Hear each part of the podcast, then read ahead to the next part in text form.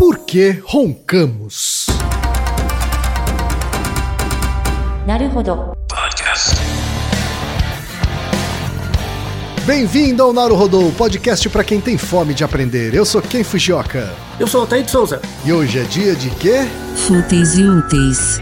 Altaí, vamos para os recados da paróquia. Quais são? Número 1, um, vai no iTunes Store, dê 5 estrelas e faça o seu comentário. Isso aí. Número 2, indique um episódio do Naruhodô para alguém que nunca ouviu o Naruhodô ou mesmo nunca tenha ouvido um podcast. Vamos aumentar o tamanho de nossa podosfera. E número 3, Altaí. Ah. O número 3 é sobre ajudar a manter o Naruhodô no ar, Altaí. Isso aí. E para contribuir, basta usar o aplicativo PicPay e assinar o apoio mensal de 15 reais. São duas Coca Zero, querido ouvinte, querido ouvinte. Uma para Altair e uma para mim.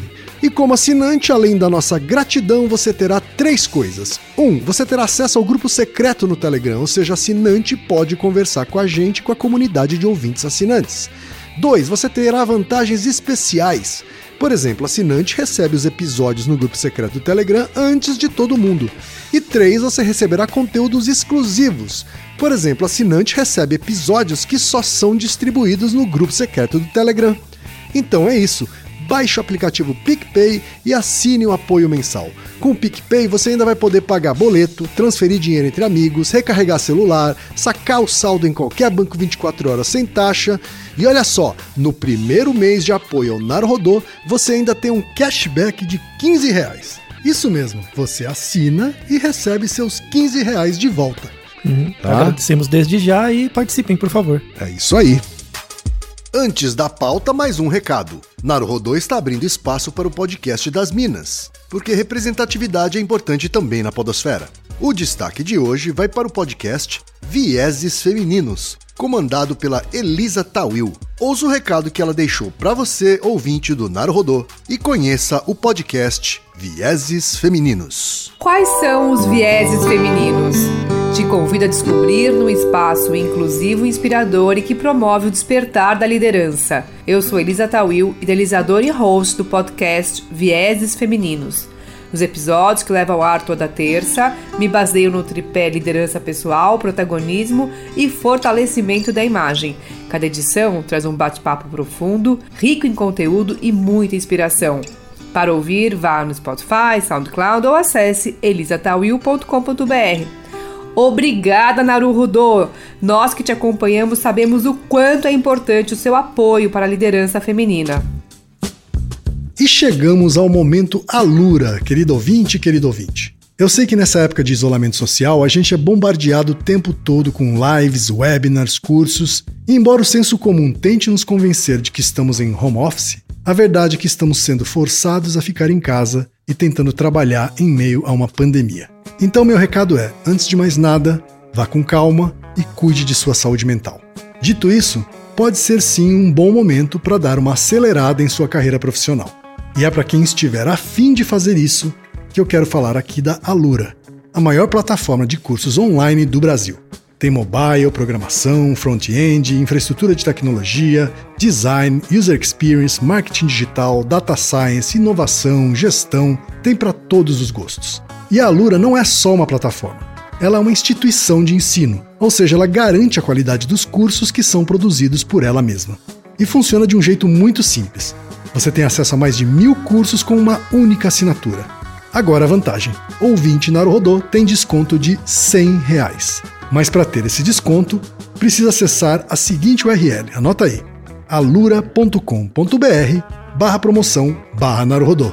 Repetindo, alura.com.br barra promoção barra Naruhodô. Altair, hoje temos uma pergunta especial, Altair.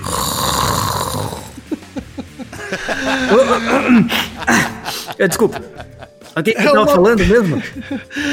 que hoje a gente tem uma pergunta especial, tá aí, porque Verdade. não vem de um ouvinte que mandou um e-mail. Isso, vem daquele que ouviu todos os episódios com certeza. É verdade, vem do nosso mago da sonoplastia. Isso. Nosso mestre do áudio, Reginaldo. Ai, Reginaldo. Você é tão bom pra mim. Nosso editor, Altair. É o segundo episódio que ele manda uma pergunta. V- vamos deixar o, na descrição o outro episódio que ele participa, que é um outro problema que o assola, que é sobre medo de avião. né? É verdade. Temos um episódio sobre isso. E agora temos outro problema que assola o, o pobre Reginaldo e ele pediu nossa ajuda, né? Então vamos ajudá-lo, claro. Vamos ouvir então a pergunta da própria voz do nosso editor Reginaldo Cursino. Fala, Reginaldo. Grande Ken, grande Altair, minhas referências de boa informação. Minha dúvida, dúvida e curiosidade, né? Queria saber como é possível eu dormir e roncar muito alto e aqui dando uma olhada aqui geral, né? Não é nada muito técnico, uma fuçada aqui no Google. é, segundo alguns estudos que eles falam aqui, o ronco pode ficar entre 50 e 100 decibéis, ou seja, é uma é um barulho muito alto. E como é possível a pessoa que ronca não acordar com esse barulho terrível? Eu sou acordado aqui ou pela minha esposa ou pela minha filha falando, olha, ninguém está conseguindo dormir no apartamento. Eu acordo como se não tivesse acontecendo nada. Falo, olha, para mim dormir tá maravilhoso. Então minha curiosidade é essa: como é que a pessoa que ronca consegue dormir com um barulho infernal desse e a pessoa que está na casa, né, ou no quarto fica praticamente impossível, né, conseguir dormir? E a Simone, a minha esposa, acabou de ouvir eu mandar essa pergunta para você, Altair. Olha o comentário dela. Ontem ele estava dormindo no outro lado do apartamento. É um apartamento pequeno, mas assim, já passou a sala, o banheiro, dois quartos, a porta fechada e eu não conseguia dormir de ouvir ele no sofá. Salva o meu casamento, Altair! E aí, Altair?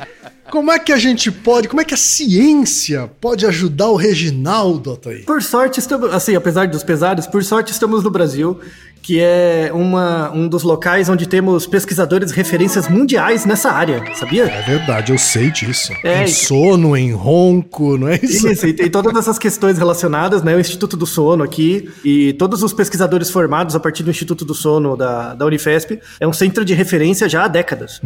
Inclusive, eu consegui, muita honra, aliás, um áudio explicando né, como funciona o ronco, que serve como uma resposta inicial ao Reginaldo, de uma das referências mundiais sobre a apneia do sono e ronco, que é a professora Lia, que inclusive é pró-reitora de pós-graduação da Escola Paulista de Medicina, né, da Unifesp. Olha só, que honra a gente ter experts dessa estirpe. Pois é, pois é. Então eu pedi um áudio pra Lia, né, sobre o tema, o ronco, e ela gentilmente enviou pra mim e vamos compartilhar com todos vocês e com o nosso querido Reginaldo. Então vamos ouvir a professora doutora Lia Rita Azeredo Bittencourt. Tem graduação em medicina pela Universidade Federal do Espírito Santo, residência em pneumologia pelo Hospital do Servidor Público, mestrado e doutorado em medicina pela Universidade Federal de São Paulo.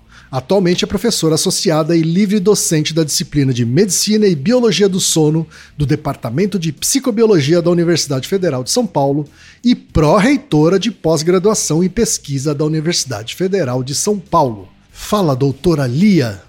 Lá, o ronco é um barulho que é gerado quando o ar passa pelo nosso nariz, boca, é por meio da garganta, e esse ar está com dificuldade de passar, ou seja, essa garganta está estreitada por obesidade ou por alteração da ma- maxila mandíbula, então a passagem do ar está estreita. Então, quando o ar passa, faz vibrar os tecidos e expressa como ronco.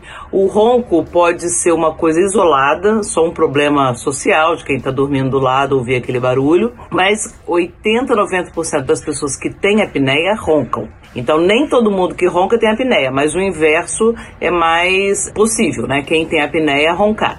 Então, essas pessoas, além do roncar, tem um fechamento da garganta que cai o oxigênio e leva ao despertar.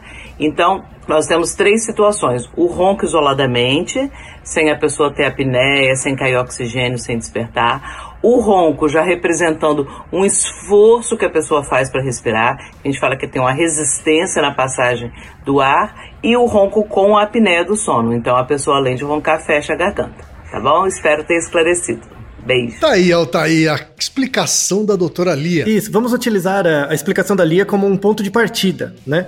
Mas, mas antes disso, ok, você ronca com frequência? Então, eu, eu já ronquei bastante. Já Ah. ronquei bastante. Agora eu praticamente não ronco, Altair. Ah, mesmo? Faz quanto tempo? É, Ah, faz já algum tempinho, desde que eu perdi bastante peso. Ah, então você acha que teve relação com a perda de peso mesmo? Não, eu não acho, eu tenho certeza absoluta.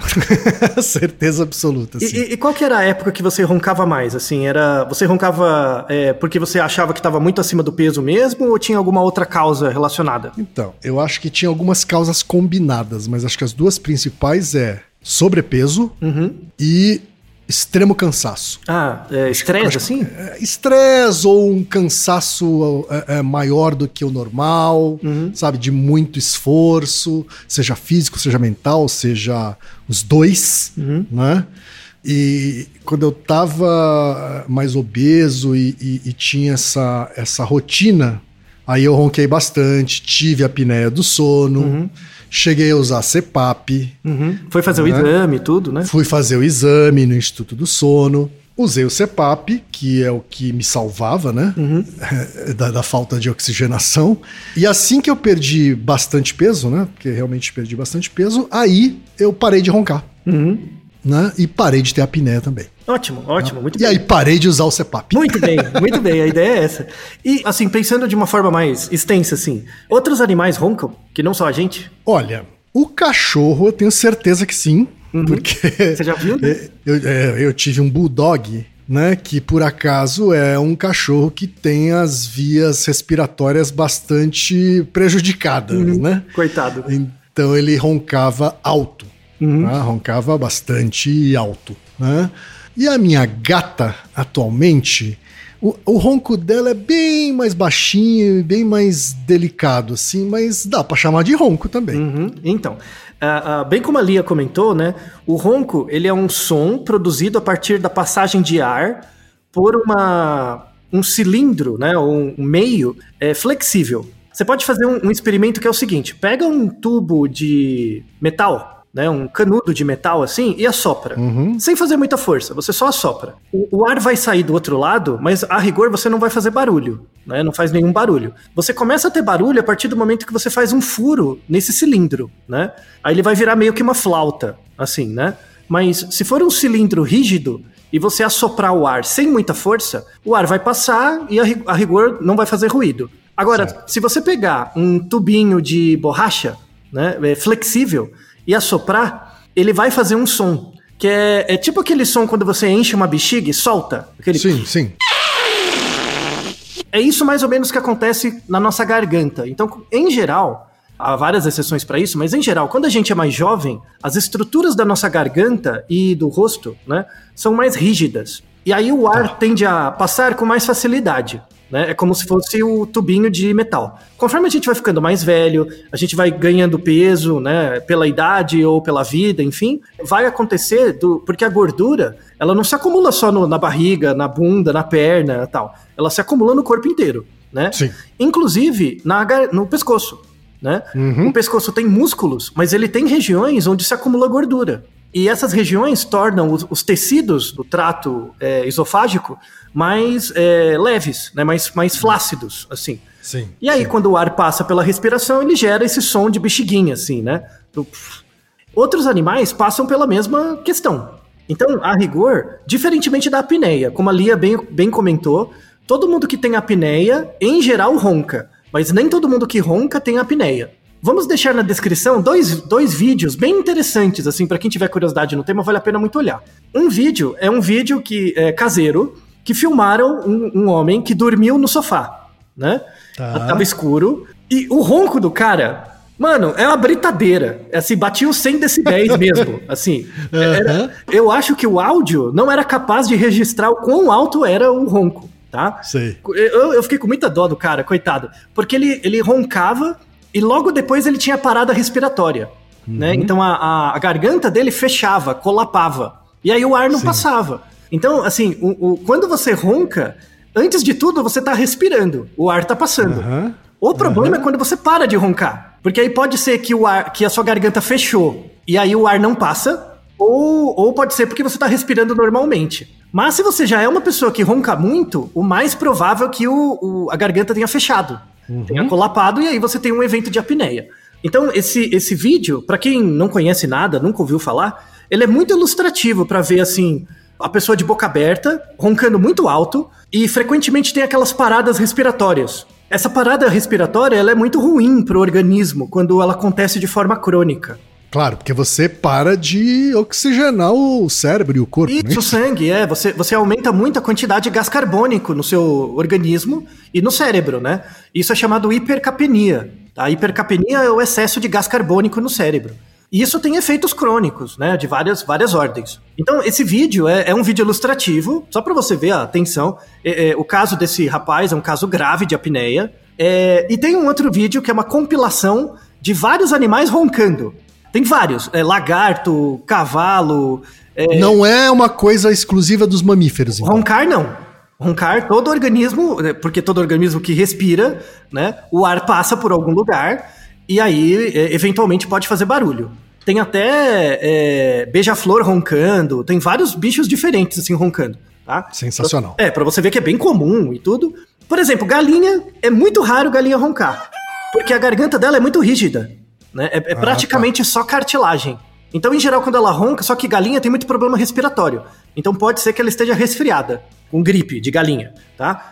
É, mas, mas em situações normais, ela dificilmente ronca, tá? Porque ela é muito rígido. Já mamífero, nossa, todos praticamente podem roncar, tá? Sim. É, o problema é quando... Porque tem esse acúmulo de gordura, né? Isso. E músculos, né? No... E músculo que ficam flácidos e aí podem fazer essa vibração que é o ronco, né? Isso, exatamente. Então, assim, o, o ronco é disseminado no mundo animal. A apneia não. A apneia é um coproduto do processo evolutivo que ocorreu exclusivamente em humanos. Humanos. Só, então assim, todos os organismos podem ter dificuldade na passagem do ar pelo trato respiratório, tá? Tá. Mas só no caso dos humanos chega a fechar, que é quando dá a parada mesmo. Ah, entendi. Só a gente, tá? Entendi. Tanto é que quando você vai fazer modelo animal de apneia, não tem como fazer apneia no rato. Você tem que colocar uma restrição na garganta dele mesmo. Não, não tem, o, rato pode ficar colocar um, um objeto lá dentro. isso, uma bo- é, eles põem um balãozinho.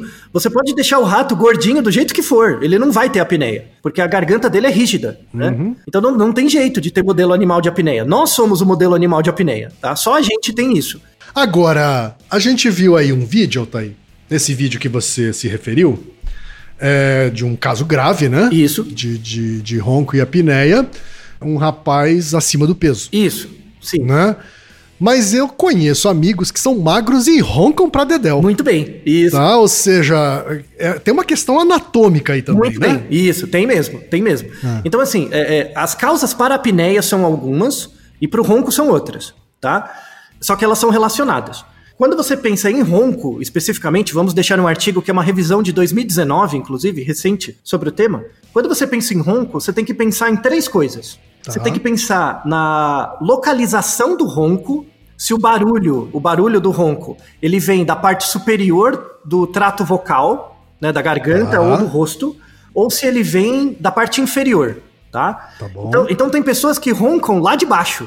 Assim, parece que o ronco sai do peito dela. Tem pessoas que roncam pelo nariz ou pelo começo da garganta, assim, da faringe, né? Aham. Isso diz respeito sobre o tipo de ronco que a pessoa tem. Outra coisa é se a pessoa ronca mais quando inspira ou quando expira. Certo. Também, né? Tem diferença. A maior parte das pessoas com apneia, elas roncam mais quando elas expiram, jogam o ar pra fora. É mais comum, mas pode acontecer também o, o- o contrário. Eu já, eu, pra comigo acontecia o contrário também. Tá? Acontece com quando, eu tinha, quando eu tinha apneia, é, eu, eu tinha paradas quando ia puxar o ar. Ah, então. É, isso tem a ver com a posição. Então, quando você tá deitado de barriga pra cima, pode acontecer mais ap- apneias quando você inspira.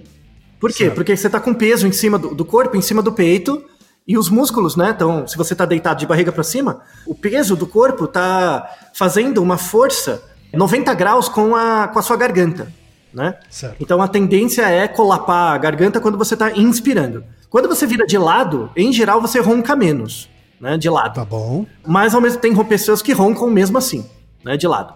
E aí é mais comum quando você tá expirando, né? Certo. Ou quando a apneia é mais grave. E a, a outra, a outra característica importante é ver a, a conformidade da face. Porque às vezes você ronca, não é porque você tem apneia, você ronca porque você tem um problema no nariz, você tem um problema na boca, E aí você tem várias que o, o otorrinolaringologista costuma observar, né, a área de pesquisa dele. Muitos otorrinos acabam sendo especializados em sono, né? Sim, Porque sim. muitas causas ligadas a ronco, a problemas de sono, o otorrino resolve, mas também os dentistas. Às vezes, Ah, verdade, verdade. isso, os dentistas também. Você tem uma. Aqui no Brasil é, é uma especialidade brasileira, assim. Em outros países é muito raro encontrar. Mas no Brasil você encontra muitos médicos com habilitação em sono, né? Sim. Então, é para tratar. Que inclusive tem relação com bruxismo, né? Isso. Pode ter a ver. Uhum. Isso, temos o nosso episódio sobre bruxismo também, né? Vamos deixar na Sim. descrição. Mas o, o- às vezes a pessoa tem uma mandíbula, né, muito para dentro. Então você pede pra pessoa olhar de lado, olhar, você vê o perfil dela, você vê que o queixo dela parece que é um pouco para dentro. Isso tem a Certo. ver com uma formação idiosincrática daquele indivíduo. Um, um queixo meio Noel Rosa. assim. Isso, exatamente. O Isso, queixo, o queixo tá. mais pra dentro, ou às vezes a parte de cima é mais pra dentro, às vezes os Certo. dentes são um pouco tortos, ou a mandíbula não é bem alinhada, né? No meu caso, eh, eu me lembro bem, né, com- Uhum. com- do otorrino que eu me consultei, ele, ele foi o primeiro a detectar um enorme desvio no septo, Ah, isso também é muito comum. Aí o problema é no nariz, né? né, mas que ele não recomendou a cirurgia, mas ele falou que certamente aquilo fazia com que, ou esse, esse desvio fazia, faz com que eu respire mais pela boca, Isso, isso, né, e o que aumenta ainda mai- mais a chance de ronco. isso, exatamente. Então, uma, uma dica, né, pra quem tá desconfiado. Porque assim, pra você perceber que você ronca, tem que ter alguém que olha, né? Sim. Ou, ou, ou você- pra você acordar com seu próprio ronco, você já tem que estar roncando muito alto, né? Aham. É, então tem algumas coisas que você pode perceber em você mesmo que te dão indicas de que você tá roncando. Isso tecnicamente é chamado de ronco primário.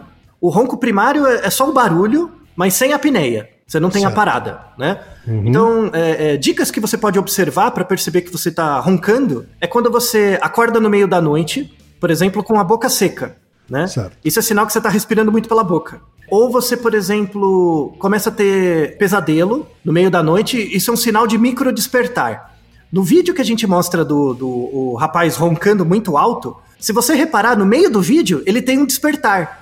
Ele meio que abre o olho, mas você não percebe. Ele não Sim. percebe, né? Sim, sim. E isso é chamado micro despertar. Então, a- a- é muito comum pessoas que roncam, e aí vale pro Reginaldo, né? Pessoas que roncam muito alto são pessoas que é, já estão tão acostumadas a roncar que não, nem percebem que acordam, É verdade. né? É a pessoa nem verdade. percebe. Isso na polissonografia é chamado de micro despertar. Uhum. Você no eletrodo você consegue ver que entre aspas o cérebro da pessoa acordou, mas ela não teve consciência de que acordou. Me lembro disso também no meu exame. É, É, então. Eram dezenas de micro despertares. Isso, exatamente. Isso, isso é Dezenas. e por causa disso, eu me sentia cansado durante o dia. Muito bem, você é um exemplo, Né? não é só o Pa- Reginaldo. Ah, Então, seja, parece que a gente não acordou, teve um sono pesado e Uhum. ininterrupto. Isso.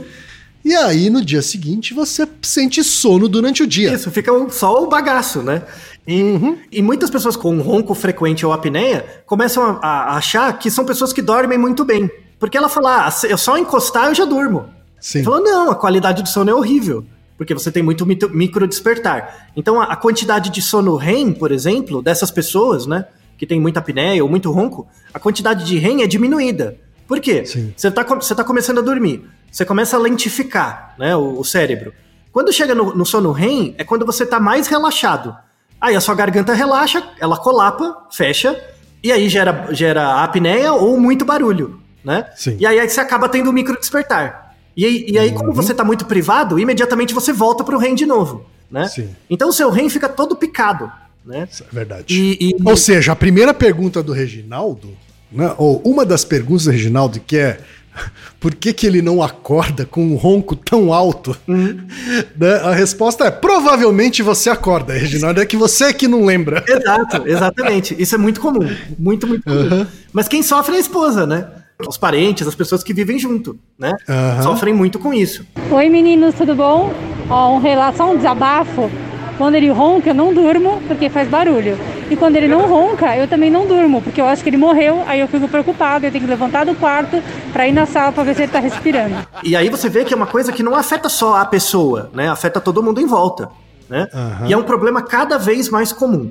No Instituto do Sono, né, que eu também trabalho, temos uma pesquisa longitudinal com uma amostra representativa da população de São Paulo, né, que é chamado Episono. É, a primeira coleta foi em 2007, depois fizemos um follow-up em 2015, e a pesquisa continua até hoje, né? Tem algumas pessoas que são, seguidas. Em 2007, cerca de 32% da população de São Paulo tinha algum nível de apneia. Não era ruim. Um, ou seja, um, um em cada três Sim. paulistanos tinha apneia. tinha Então. algum grau de apneia, tá? Um, é, um terço da população. Em 2015 não aumentou muito, porque já era muito alto, né? Mas continuou. No entanto, o que aumentou é o foi o número de eventos. Porque assim, o que que é um evento de apneia? Você tá dormindo, de repente sua garganta colapa, fecha, aí você tem Certo. dificuldade para respirar, então você tá lá roncando, de repente, tum, trava. Aí você faz um esforço respiratório e de repente faz aquele barulhão de novo. É, quer dizer que você- sua garganta abriu de novo. Isso é um evento de apneia. Se você tiver pelo menos cinco desses eventos por hora, parabéns, você tem apneia. Você já tem um título, eu sou apneico. E aí tem os graus de apneia, né? De 5 a 15 ele é leve, de 15 a 30 é moderado, mais que 30 eventos por hora. Tipo, é, é um evento a cada dois minutos, você- já tem apneia grave. E o evento não dura um segundo. Às vezes a pessoa fica. O recorde que eu vi em polissonografia é um cara, tipo, fecha a garganta, ele ficou 1 minuto e 40. Um minuto e 40 Um minuto sem respirar. respirar. Aham. A aflição, né? Dá vontade de ir lá acordar. Ô, acorda, né? Mas imagina a Aham. noite do cara, coitado. É, na- é nadar duas piscinas sem tirar a cabeça da água, Pois né? é, nossa, o cara era um, um monstro, assim, um- nossa, né? Mas, mas imagina a- a- as consequências disso, por exemplo, para o estresse cardíaco, né? Porque o coração sofre com isso, para o cérebro, várias, várias, várias coisas, né? O efeito sistêmico é muito grande. Sim. O que, o que a gente notou de 2007 para 2015 é que houve um aumento médio de seis eventos por hora na população. Então, assim, a prevalência não mudou muito de apneia, mas aumentou o número de eventos. Então, as pessoas ficaram com a apneia um pouquinho mais grave, né? Certo. E ao mesmo tempo aumentou a obesidade, né? Então, o IMC médio da população também aumentou, né? Ou seja, há sim, deve haver sim uma correlação direta aí entre obesidade e, E apneia. o aumento da obesidade e o aumento da apneia. Sim, da sim, apneia, não, né? isso, isso já é bem comprovado em vários estudos Aham. populacionais, né? Tanto é que um dos remédios para você reduzir ronco e apneia é perder peso, né? Isso te ajuda. Sim, Mas é causa necessária, mas não suficiente. Tem, como você bem comentou, tem pessoas magrinhas que têm apneia, é, que têm é, ronco. É, pode ter apneia também, né? Assim, falando da apneia, a gente tem dois tipos de apneia. A gente tem a apneia obstrutiva, que é a mais comum, que é quando a garganta fecha. Então, se você olhar alguém com uma apneia, né, um parente em geral, é muito comum em homem, né, mais velho. Você olha a pessoa, ela dá aquela parada respiratória e você vê que o peito dela fica mexendo, né? É como se ela fizesse um esforço respiratório para respirar, né? É, é- isso é neural. O cérebro manda esses pulsos para aumentar a frequência da força do peito. É, Pra tentar puxar o ar mesmo. Pra né? tentar isso, forçar mesmo, né? É, isso é chamado de apneia obstrutiva. Tem um outro caso de apneia que é chamado de apneia central, que aí é quando o cérebro não está funcionando bem. Então, o cérebro não envia o sinal com a força suficiente para a pessoa respirar. Aí é um caso mais grave. Aí não tem a ver com obesidade. Obesidade. uhum. É, aí é uma causa mais grave, mas bem mais raro, mas pode É o sinal do cérebro. Deixa eu ver se eu entendi. O cérebro tá mandando um sinal pra você puxar o ar, pra você puxar pouco ar. Não, isso? é para você. Ele manda um sinal fraco. Então um a, a- sinal fraco. isso. Imagina é, é um pulso elétrico, né? Então Tá? imagina E o- que- É o pulso que tá fraco mesmo? Isso, o pulso, o- o- a área do cérebro não consegue enviar o pulso com a força suficiente. E daí não tem o reflexo do, do- da caixa Tá. torácica suficiente, né? Entendi. Então, Entendi. aí tem a ver com uma série de condições, mas é bem raro, tá? Tá, Mas é uma causa muito relacionada, por exemplo, com morte súbita. Tipo, a pessoa morre no meio Uhum. da noite. É, é muito comum, assim, quando, quando acontece na infância, a, pessoa morre muito cedo, né? Tá. É, mas na fase adulta, assim, principalmente na idade avançada, pode aparecer também caso de apneia central, né? E aí você tem que monitorar. Mas a, a apneia obstrutiva, que é o mais comum, é tratada com perda de peso, com exercício, né? Com fortalecimento da, da estrutura da garganta. Uma das coisas, temos dois Naruhodo sobre isso, um episódio duplo, que é cantar. Aulas de canto ajudam a melhorar, fo- fortalecer a garganta. Olha só. Ah, tá. Ele, ele ajuda justamente porque fortalece os músculos da garganta. Isso. é Então a isso? gente tem estratégias é, invasivas, né, para reduzir ronco e apneia, e a gente tem estratégias não invasivas. As não invasivas incluem eh, exercício, né? Aulas de canto ajudam. Você conhece um instrumento que, que chama diger- digeridu? Não. É, é um instrumento que o, é, os aborígenes da, da Austrália usavam. Que é, é tipo um tubo bem comprido que fazia uns sons meio guturais, assim, né? Esse digeridu, você pode procurar na internet, eu vou até colocar um vídeo na descrição que mostram pessoas tocando digeridu. Parece uma, uma flauta gigante. É uma isso? flauta comprida, assim, grande, né? Aham. É, é, para você tocar ela, você tem que fazer muita força. E, e aí é um ótimo exercício para é, a garganta. Inclusive, temos um artigo publicado por pesquisadores da USP aqui do Brasil que mostra o efeito do uso de, de na redução de ronco e apneia. Olha só. Você aprende a tocar um instrumento e já ronca menos, né, Reginaldo? Ele, ele é um instrumento e ao mesmo tempo um, um device, um, um dispositivo de musculação. Isso, para garganta, é um tratamento, né? Então, isso é uma, uma prática não invasiva, né? A gente tem uma outra prática não invasiva também, que é você usar um aparelho. é, é, lembra um aparelho para bruxismo, né? Aquela plaquinha. Só que é uma plaquinha que vai em cima e embaixo na boca, não só num lado. Que é chamado de aparelho intraoral, né? O aparelho intraoral é um aparelho que vai manipular a sua mandíbula. Às vezes você não dorme porque sua mandíbula é muito para dentro. Então esse aparelhinho você usa durante o sono e ele corrige a sua mandíbula, ele coloca ela mais para frente para ter mais passagem de ar. Ah, tá. É, é- é- é tipo uma plaquinha, né? Só que com, com um motivo diferente, né? É, porque quando você tem o queixo mais pra de- dentro, a arcada superior ela fica muito à frente da arcada inferior. Isso, não é exato, exato. E aí, e aí ela atrapalha a passagem de ar. Isso, né? o ar não passa por causa da, da porção superior do trato, né? Então não, não tem a ver com, com o colapamento da garganta, tem a ver com a parte superior mesmo que não passa. Né? Uhum. E aí esse aparelho intraoral acaba sendo muito útil. Ele é fe- feito pelo dentista, né? Os dentistas com habilitação em sono, eles sabem fazer. E eu trouxe o áudio de uma colega minha da Unifesp também, que foi aluna da Lia, aliás, que é a Thaís, que é uma dentista que trabalha com esses tipos de aparelho. Então vamos ouvir o que ela tem a dizer sobre isso. Então vamos ouvir a doutora Thaís Moura Guimarães, que é graduada em odontologia pela Universidade Federal da Bahia, especialista em disfunção temporomandibular pela Unifesp, mestre e doutora em ciências da saúde na área de medicina do sono pela Unifesp. Atualmente pesquisa sobre o uso de técnicas não invasivas com uso de aparelho intraoral para redução de apneia leve e ronco. Fala, doutora Thaís. O aparelho intraoral de avanço mandibular, mais conhecido como AIO, é um dispositivo indicado para casos de ronco primário, síndrome de resistência de via aérea superior, apneia obstrutiva do sono leve e moderada, ou quando o paciente tem preferência pelo uso do dispositivo ao invés do CPAP. O aparelho, ele tem como função jogar a mandíbula para frente durante a noite, e essa posição de mandíbula protruída faz com que aumente o espaço na faringe e a pessoa respire melhor, diminuindo as obstruções e a vibração da faringe durante o sono. Normalmente, ele é composto por duas placas interligadas, auxiliadas por expansores, que a gente consegue fazer essas- essa protrusão progressivamente a cada consulta, para que não tenha dor nem desconforto durante esse posicionamento de mandíbula protruída. Nós, na Unifesp, fizemos alguns estudos com apneia leve síndrome de resistência e vimos que o aparelho melhorou tanto a qualidade de vida em um ano de tratamento, como a fadiga em pacientes com apneia obstrutiva do sono leve. E em relação à síndrome de resistência de via aérea superior, nós encontramos que houve diminuição dos sintomas de estresse após um ano e meio de tratamento. Que interessante, Altair. Eu não conhecia essa opção, até porque com a minha apneia na época era do tipo grave, é, não havia outra possibilidade senão CPAP. É, então. né? então a- Mas é bom saber, porque se, eu- se um dia eu voltar a ter apneia, mas aí dessa vez leve, Isso.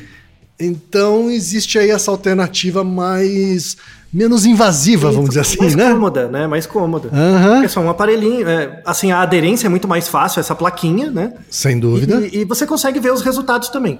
É que assim, para quem não conhece o, CIP- a- o CPAP, né? O CPAP é, um- é uma máscara que você usa no rosto, Uhum. que ele gera pressão positiva. Ele joga ar dentro da sua boca e da sua garganta. Isso. né? Ele tá ligado a uma bomba, né? Isso, uma bomba. Que cap- capta ar do ambiente e aí gera pressão de ar. Isso, Né? pra não Obriga deixar- você a respirar, né? É, é para não deixar a sua garganta fechar. Né? Sim. E, a- e aí, assim, a, a- quem sabe muito bem, eu também, né? Eu já eu, eu tive apneia também, assim, não, Aham. não, não grave, mas já tive um pouco. Eu ronco eventualmente também. Você usar a primeira vez, assim, às vezes tem dificuldade porque está usando uma máscara para dormir um pouco, mas quando a pessoa já tem apneia há muito tempo e ela, ela vê essa pressão positiva, a, a pessoa acorda outra pessoa. Ah, assim, é algo impressionante, assim. A, a... Sem dúvida. Só que existe dúvida. dificuldade, porque a máscara, é, às vezes ela machuca, é, a pessoa não, não adere muito bem, e aí tem essas tem. Tem noites, que, tem noites que você tá meio sem paciência e ela parece que tá atrapalhando para pegar no sono, né? Isso. E, e, e, isso, na verdade, tem até uma, um, um, uma questão que eu falo em algumas aulas, assim, uma questão interessante para divulgação científica, uhum. sabe?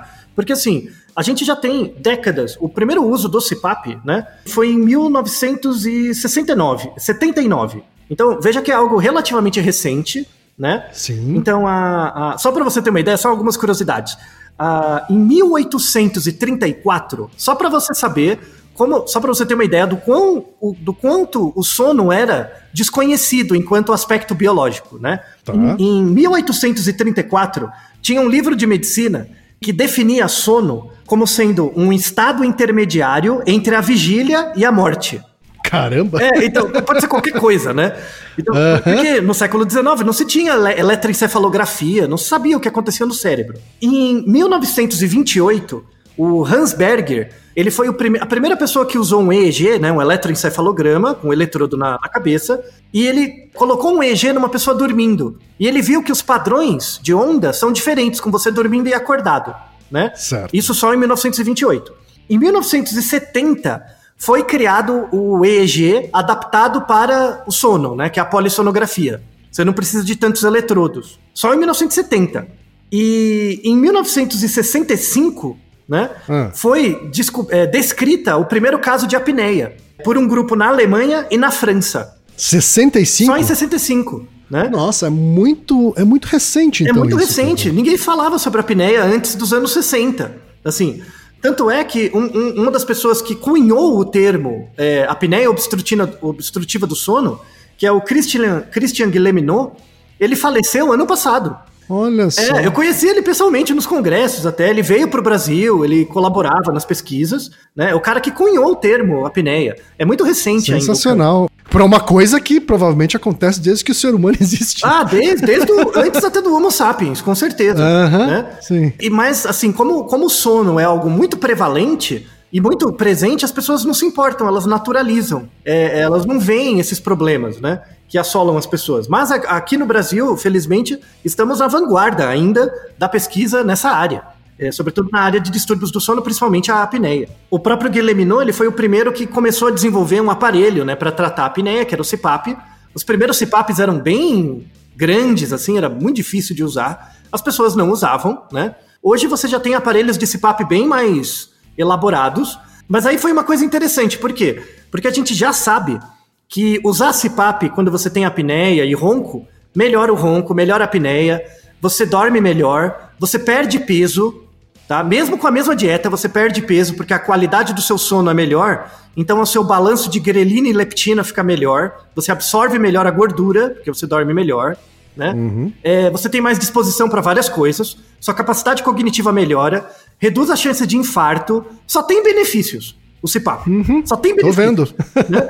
Só que aí você vai ver os estudos de aderência, as pessoas não usam. Não usa o CPAP, ela não adere. É, é, volta naquela mesma discussão sobre dieta e exercício. Todo mundo acha que fazer dieta e exercício melhora a qualidade de vida, mas as pessoas fazem? Não. Então, a, a, a ciência, nesse sentido, entre aspas, a ciência falhou, né? Por quê? Porque ela consegue elaborar um, um equipamento que tem eficácia para reduzir a apneia, para melhorar a qualidade de vida, mas isso não tem uma não gera uma percepção estética de qualidade de vida para o indivíduo comum, né? Hum. Então, imagina você, por exemplo, quem usando o CPAP, e você lá com, com casado, com alguém, né, com uma esposa e tal, é, é, muitas vezes, e aí, assim, a, a, a, sacada disso não veio do médico, veio do antropólogo. Quando o antropólogo, e, não no Brasil, né, mas na França, na Alemanha, na Holanda principalmente, é, os antropólogos começaram a entrar nesse negócio de comportamento do sono. O cara que usava CPAP, ele falava: Nossa, eu me sinto muito melhor, me sinto muito melhor. Quando eles conversavam com a mulher, né, ou com o parceiro, né, da, da, do, do, da pessoa que estava sendo tratada, é, a percepção da mulher ou do parceiro mudava. Ele falava: Não, meu, meu marido tá doente. Então meio que mudava a percepção de atratividade do outro. Porque, Sim. porque assim, você dormindo, pra você é uma, melhor, uma melhora do seu quadro de vida. O outro de fora, vendo você com um tubo na, na cabeça, nossa, ele tá decrépito, vai morrer, né? É, porque. porque... é que você, quem nunca viu uma, a imagem de alguém usando a máscara do CEPAP? Isso porque hoje em dia as máscaras já são bem menores, Sim, né? bem mais delicadas. Antiga- antigamente as máscaras cobriam o rosto inteiro. Sim. Mas pra quem nunca viu, lembra muito alguém hospitalizado Isso. e entubado, né, no hospital. assim. Isso, então tem, tem, começou, tem muito pouco trabalho na literatura, e isso que me surpreende bastante, assim. Tem muito pouco trabalho, assim, tem muitos trabalhos falando da, da efetividade do CPAP, da eficácia. Já, já tem tanto que nem precisa de mais trabalho, a gente já sabe que me- melhora mesmo. Só que não tem trabalho sobre essa dimensão estética, da percepção do parceiro sobre aspectos de masculinidade ou aspectos de cuidado, né, do, do parceiro que está sobre tratamento do CPAP. A gente já tem relatos clínicos, né, mas não sistemáticos em forma de pesquisa, de, de mulheres, no caso, que, que mudam um pouco a relação do parceiro porque ele começa a usar CPAP, parece que está doente. É- é- ela parece que o, que o parceiro está mais velho. E na verdade não é isso. É, é- é um tratamento, é como um exercício. Então, a, a- muita gente agora tem mudado o, o marketing. É a sua área, quem? A publicidade sobre o CPAP. Ao invés de ser um tratamento, apresentar como um, aspecto de qualidade de vida. Igual você ter uma bicicleta ergo- ergométrica em casa, por exemplo, para fazer exercício, você tem um CPAP para dormir melhor, né? Sim. Então, é- é, falta a, a intersecção com outras áreas para que esse distúrbio do sono tão importante seja mais valorizado e cause menos distúrbios nas famílias, em geral, né? Porque o, o- a apneia, no caso, e o ronco, é de duas vezes e meia a três vezes mais prevalente nos homens. As mulheres têm menos, é, menos apneia, principalmente por causa dos hormônios, principalmente o estrógeno, que deixa a garganta mais forte. Mas depois da menopausa, aí fica tudo igual. Você pega um homem de 70 anos, uma mulher de 70 anos, a chance de ter apneia é muito parecida. Se os dois tiverem o IMC igual. E aí, falando de alguns trabalhos assim que, que eu encontrei interessantes, tem um trabalho com crianças. Tem crianças que têm apneia. É, então a gente tem o adulto, o, o- a criança adolescente e o bebê. Bebês, bebês recém-nascidos, têm muito mais apneia do que os adultos e os idosos. Recém-nascido tem muita apneia. Só que isso não, não é apneia obstrutiva, é mais apneia central, porque tem a ver com a maturação do cérebro, tá? Então quando você faz polissonografia em recém-nascidos com um mês de vida, é esperado que ele tenha 20 eventos, é, 18 eventos por hora, tá? É bem é da maturação do cérebro mesmo, é, é esperado. Então bebezinhos não tem problema.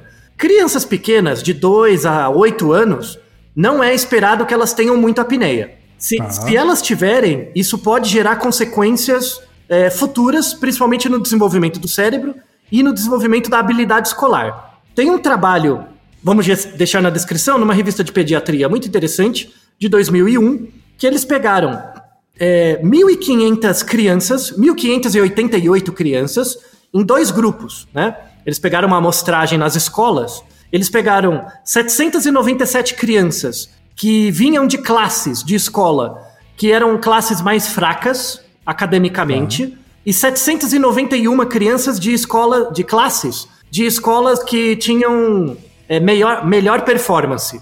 Então eles pegaram classes de crianças na- nas escolas que, que iam pior e que iam melhor. E aí eles verificaram por meio de questionário nessas crianças qual era a prevalência de crianças que tinham apneia, né? Ou problema de ronco ou problema para respirar durante a noite, tá? Certo. Nas crianças com baixa performance escolar, 13% delas tinham algum problema relacionado a distúrbio respiratório durante o sono. 13%. No, no grupo das crianças com alta performance, só 4% tinham. Então, a- a- do ponto de vista populacional, é uma variável interessante. Às vezes a criança vai mal na escola porque ela não está dormindo bem, porque ela tem algum problema né, para respiratório para dormir. E aí eles verificaram que tipos de problema eram mais comuns, né? É, ligado, os pri- principais problemas ligados à obesidade, né, da infantil, problemas de tonsila. A, a tonsila é uma estrutura que fica no fundo da sua boca, que às vezes ela pode inchar, né, e aí compromete a passagem de ar. Muito comum em pessoas que têm alergia frequente e tal, ou, ou infecções. Ou problemas de nariz, orofaringe, Certo. que aí tem a- o desvio de septo, é, aí tem rinite. Rinite, por exemplo, faz com que a, a, uma estrutura dentro do seu nariz que chama concha hipertrofie, fique muito grande. E aí afeta a passagem de ar. Às vezes tem que, pode fazer alguma cirurgia ou não, né? Depende da gravidade. Aí tem que ver com o, o otorrino, né? No caso. Às vezes tem a ver com a formação da boca, tem a ver com o queixo, mas pode ter a ver com a formação da boca. A gente tem uma estrutura dentro da boca que é aquele sininho. O nome bonito daquilo é úvula. A Úvula. Úvula, né? Às vezes, é o sininho. Às vezes a úvula, ela é muito grande, então ela obstrui. É, a úvula se liga num tecido que é chamado de palato mole, que é ligado no céu da boca. A gente tem o palato mole, que fica na boca, e a gente tem o palato duro, que é uma cartilagem que fica entre a boca e o nariz, né, na cavidade Certo. nasal. Às vezes você tem problema no palato mole ou no palato duro, que afeta a respiração, né? Aí é só com cirurgia ou com um aparelho, com alguma coisa. Aí tem que consultar o médico mesmo, né? Problemas de orofaringe. Vamos deixar na descrição um artigo bem interessante que compara questões culturais. Então, dependendo da cultura, na verdade da etnia da pessoa, né? é, a prevalência de ronco é maior por causa de problemas de orofaringe, problema do nariz e da boca. Em outras culturas, o problema é maior por causa da garganta. E aí tem a ver com obesidade, tá? Entendi. E aí eu tenho uma pergunta pra você, Ken. Hum. É, então, assim, a- o ronco e a apneia podem ser relacionados com problemas no nariz e na boca ou na garganta, né? Ou os dois, tá? Certo. Onde você acha que é mais comum problemas de apneia por causa é, de problemas no nariz e na boca? No, no- em países ocidentais ou orientais? No nariz e na boca, Isso. eu chutaria mais dos, dos países asiáticos. Isso, muito bem.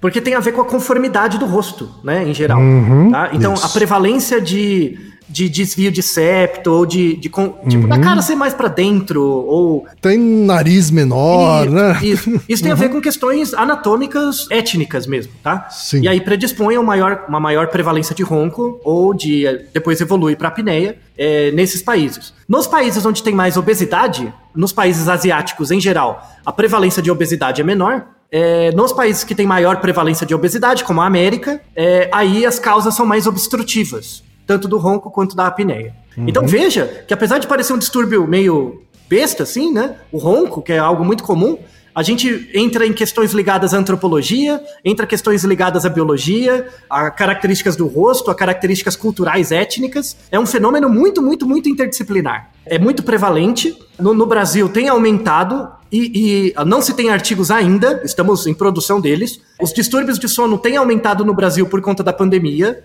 Uma das razões é porque as pessoas têm ganhado peso, em média, tá? Principalmente quem Tá. adere ao isolamento, né? Social, tem aumentado o peso e aí aumenta ronco, apneia, entre outras coisas. Então aguardem por artigos que saem a esse respeito.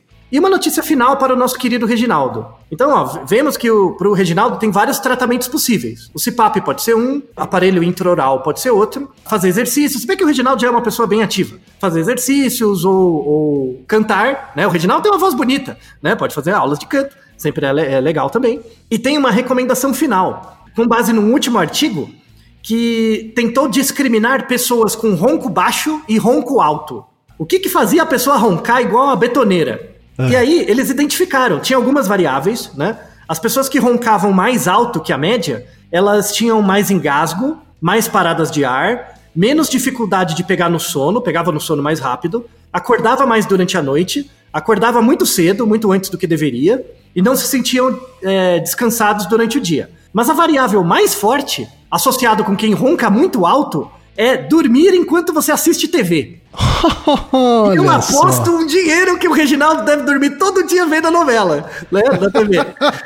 Então, ó, esse já é o sinal, Reginaldo. Por isso que você ronca igual a betoneira, tá? Então, ah, pra quem estiver ouvindo a gente, se você começou de repente, né, a partir de uma certa idade, de uma época, a pegar muito no sono enquanto você vê TV, olha, é, já, já, você já está sendo um candidato para entrar na nossa orquestra de tenores de ronco, junto com o nosso querido Tá. Reginaldo.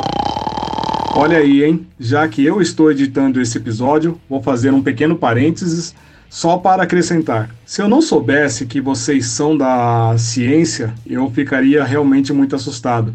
Eu iria achar que isso é bruxaria. Realmente você acertou, Altair. Eu tenho o hábito de dormir assistindo a TV. Só errou num detalhe: eu não assisto novela. Eu tenho o hábito de dormir assis- assistindo o Discovery ID. É, durmo com notícias de assassinato e, e por aí vai. Parabéns, realmente você acertou na mosca, como sempre. Valeu! Então, Reginaldo, espero que esse episódio tenha te ajudado, que seja útil não só para você, mas para todas as pessoas que sofrem desse distúrbio, que é o mais prevalente distúrbio do sono. E ficamos à disposição para outras perguntas relacionadas aqui no Naruhodo. É isso daí. E Naru rodou, ilustríssimo 20